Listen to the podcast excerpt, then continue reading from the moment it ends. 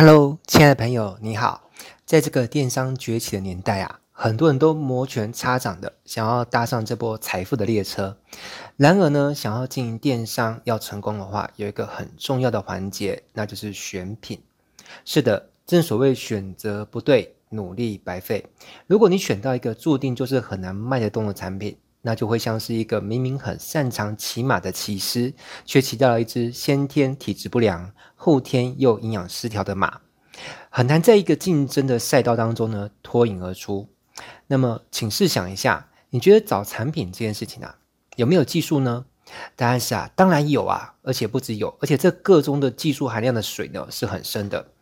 可是呢，很多的电商小白在投入这个行业的时候呢，往往会很天真浪漫的以为说呀，选择产品不就是一个也不用特别花时间啊，或是花钱去学习的一些尝试 哈，所以他就会觉得我只要凭着本能做判断，就能够把这件事情做得好。那这当然是一个误会哦。所以很多人他为什么会投入电商的结果呢？是赚不到什么钱。其实哦，有些人他会说什么现在电商都不能做了。其实电商它不是不能做，而是很多人做电商的方法呢，根本就做错了。那我自己本身呢，也有过一些经营电商的经验，而且还算是有点小成绩哦。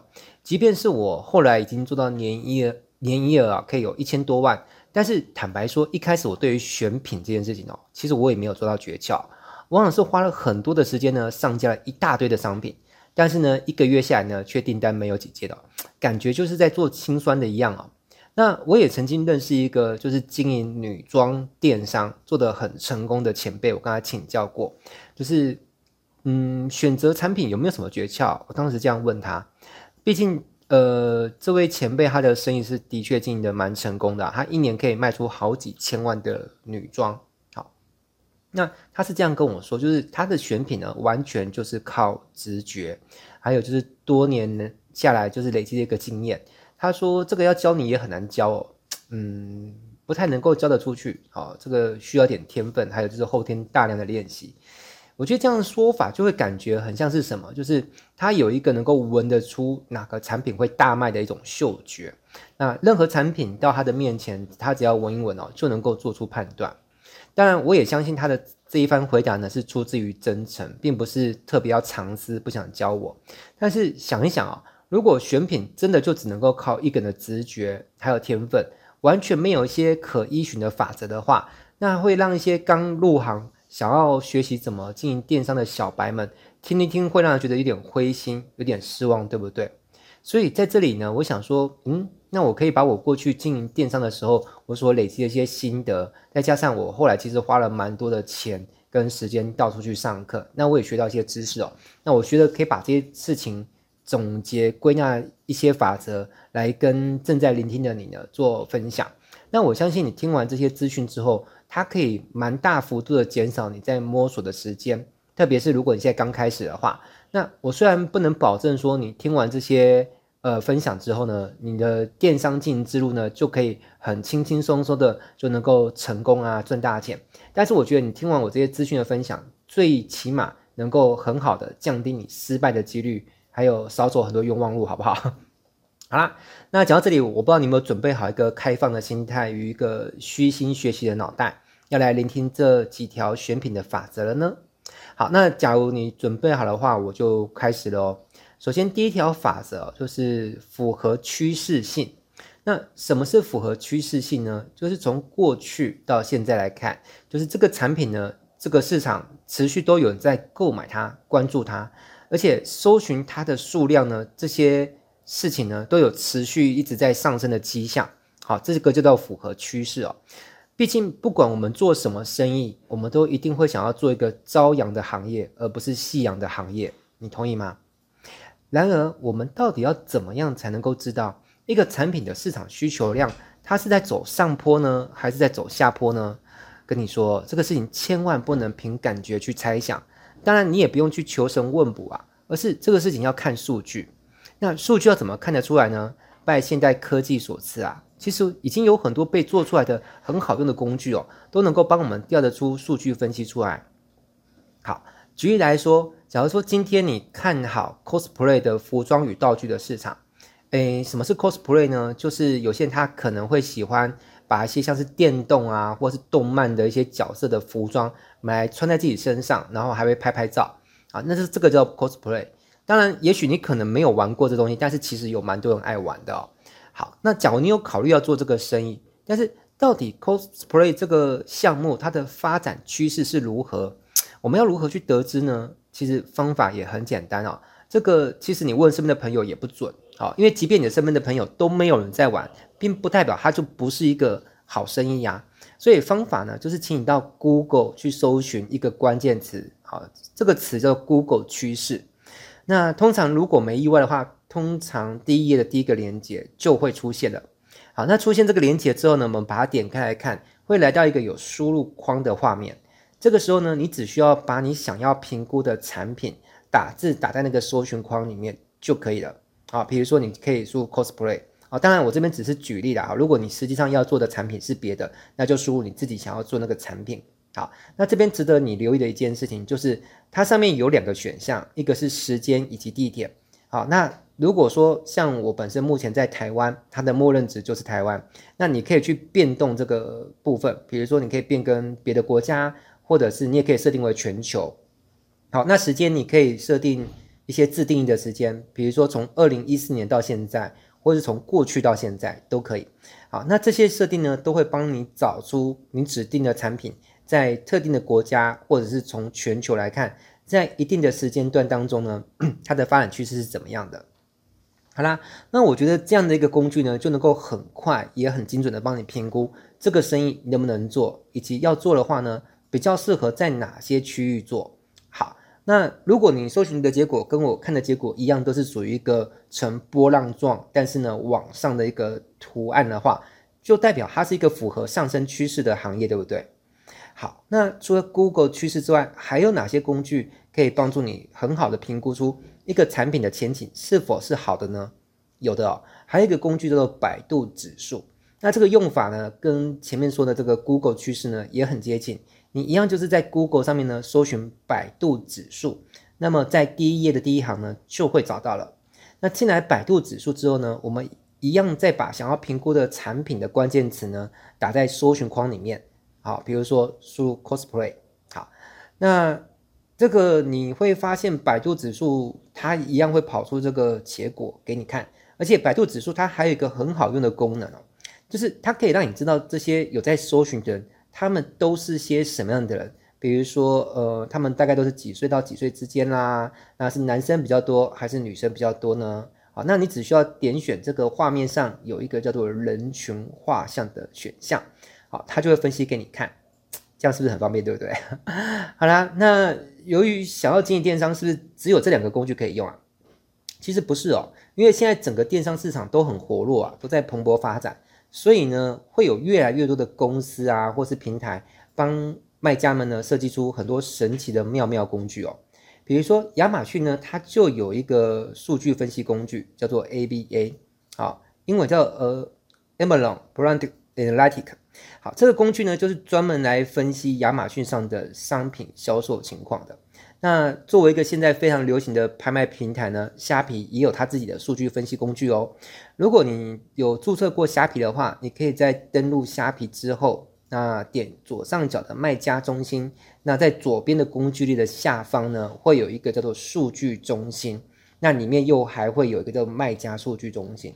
好，那点进去之后，它也可以针对你的卖场呢，提供一些你的卖场的数据报告给你。好，那除了上述所提到的符合趋势这个原则之外，还有哪些原则是我们要注意的呢？我在这里面呢，再跟你分享几个。第二个原则呢，我觉得是体积小。哦，那为什么我们要尽量卖体积小的产品呢？原因也有两个，首先是运费的因素，因为体积啊，它是一个会影响运费的因素之一哦。通常来说，就是体积越大，运费就怎么样，会越贵。而运费它如果不是压缩到你的利润空间呢，它就是会降低了消费者的购物意愿。那此外呢，体积越大呢，也会越占用到你存放这个产品的空间。那空间它本身也就是一种成本嘛。虽然你在经营电商的初期，你可能会把产品呢都放在你自己家里面，那没有额外租一个仓库来囤放货物，但是这不代表你就不用把空间成本列入考考量，对不对？你要知道，随着你未来的生意越做越大，你早晚会为了这个生意呢，特别去租一个空间来摆放这些货物。况且啊，即便你的生意还没有做到那样的规模，你家里面的空间其实也不应该视为是免费的。毕竟，为了获得这些空间的使用权，你是不是很有可能正在缴租金或缴房贷当中，对不对？那你的空间呢，每多摆进去一些东西呢，你就是多消耗了一些空间的机会使用成本。好，那讲完了体积，我猜你有可能会联想到什么？就是下一个因素，下一个因素是什么？没错，就是重量。你答对了哦，真聪明。我们要卖的东西，如果可以的话呢，我会建议你尽量挑重量轻一点的东西。那理由跟之前的也蛮类似的，就是重量它也是一个会影响到运费的因素。好，所以运费多少，它是体积跟重量的一个综合考量。所以对于仓储空间有没有影响呢？其实也是有影响，因为东西如果越重哦，就它就越不利于堆叠。那不能够堆叠高的产品呢，通常对空间呢就会比较消耗量大一点。而且，嗯，即便能堆叠，你有没有想过，其实重量比较重的产品，你的那个货架哈，就是存放货物的架子，你是不是也要挑比较厚实一点的，避免它被压坏，对不对？好啦，所以尽量就挑什么重量轻一点的。好，接着我们再来谈第四个法则，就是尽量挑毛利好一点的产品。那首先我要先来解释一下什么是毛利呢？一般来说，比较简单的解释方式哦，就是把产品的售价减去产品的进货成本，就等于毛利。好，举个简单的例子来说，如果今天你卖一个产品，它的售价是一千五百块。那进货的成本呢？假设是五百块的话，那毛利是多少呢？就会等于一千五百块减去五百块，等于一千块。好，听到这里，如果你听得有点不是很懂，你可以暂停一下，然后把我讲的话呢写在纸上，大概就会理解了。好，那坦白说，以上的计算方式是属于一种比较不精细的概率算法哈。为了让你好了解，所以我先用这样方法解释给你听。但其实我自己在做生意的时候，我会算得比较仔细一点。包括说，我会把产品，如果说我有订货的话，那从厂商寄货到我这边的时候，会产生第一次的运费，对不对？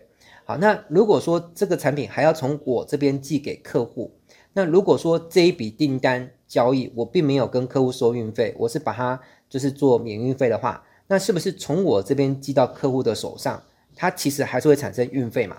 只是这个运费呢，要计算进谁的成本？是计算到我自己的成本，对不对？好啦。那除了上面所说的两段式的运费成本呢，其他还有一些别的哦，比如说寄东西是不是有可能会需要纸箱、填充材，比如说里面的泡泡棉、泡泡垫等等的，还有就是纸箱里面有的时候会附上 DM 嘛，哪怕一印张 DM 只要两块钱，那这两块钱要不要算进成本？也是要。好，那甚至连每单位包货会产生一些人工成本，我都会列入计算。但这边的包货人工成本到底要算在嗯毛利当中的扣除额，还是净利的扣除额呢？这个每一家公司它的老板的想法都不一样啊，没有绝对的正确与否，就是看你自己怎么想。反正你要算在哪边都可以，只要不要忘记算就好了。那我个人是觉得说，唯有把这些成本都列进去之后呢，才能够反映出真实的数据，不然就会很容易变成一种现象，就是呃账面上感觉是赚了很多钱，但是呢，最后真正要花钱的时候，你会发现，诶，怎么好像进自己口袋的钱哦，好像没有实际上那么多。那为什么会有这种现象呢？就是因为有很多隐性的成本你没有计算出去哦。其实这也是我创业早期啊，甚至一直到中后期，我都常会犯这样的毛病哦。好，那通常我在卖东西的时候，我会喜欢挑毛利高一点的产品来卖。那我觉得这样做生意比较有赚头了。哈。那多少的毛利叫做高呢？我这边给你一个参考的建议数据哦。我觉得大概要有个百分之三十五到百分之五十，我是觉得比较理想了。哈。那毛利太低的产品，我通常会直接放弃掉。当然，这是以做电商来说是这样，不同的行业，嗯，不能一概而论哦。比如说，如果是卖房子的话。大概不太可能有这样的毛利的哈。好啦，那要注意一件事情，就是很多人会以为做生意刚起步，还没有发展到一定的规模去赚比较好的利润空间的时候呢，那就暂时先通过薄利多销的方式来求发展。其实我不是说薄利多销不对呀，而是，嗯，我是觉得如果要做到薄利多销，我觉得是大企业他们有很大量的规模跟系统，甚至有自动包货的机器人啊。诸如此类的，他们才能够玩得起这样的生意模式嘛。那如果你的生意才刚起步，甚至是搞不好只有你一个人在经营，好，就是校长兼撞钟，那坦白说，其实你更没有本钱去做这种所谓的薄利多销的生意模式。诶，为什么这么说？你想想看哦，你每处理一笔订单，除了进货成本之外，还有一个什么成本？就是你处理这个订单的时间成本嘛。包含说，你可能用虾皮里面的聊聊跟客户这边沟通互动，好，这边砍价杀价还价诸如此类的，其实这些也都是你的时间成本啊。包含你要把这些订单产生订单编号啦，然后把产品从货架上包进纸箱啦，这些全部都是你的时间成本。那假如说你处理一笔订单只赚个二三十块，结果你后来发现哦，你花在处理这个订单的时间呢，却超过了半小时。诶，让我算一算，诶，这样算起来你的时薪等于是六十块，对不对？好像你去 打个工哦，不管是去超商或者是去加油站，好像打工都还比这个做电商来的赚钱，对不对？好啦，那虽然关于选品的法则，我其实还有蛮多可以跟你做分享的，但是我也怕一下子跟你讲太多呢，你会资讯量过大，头会晕晕的，所以我就想说把这个主题呢，我可能把它拆成几个章节来跟你讲，这样子你就会比较好消化吸收。好啦，那如果你觉得这些内容对你是有帮助的，而且呢，你未来还会想要持续吸收从我这边带给你的一些好料、好资讯，那我们就下个章节再再见喽，拜拜。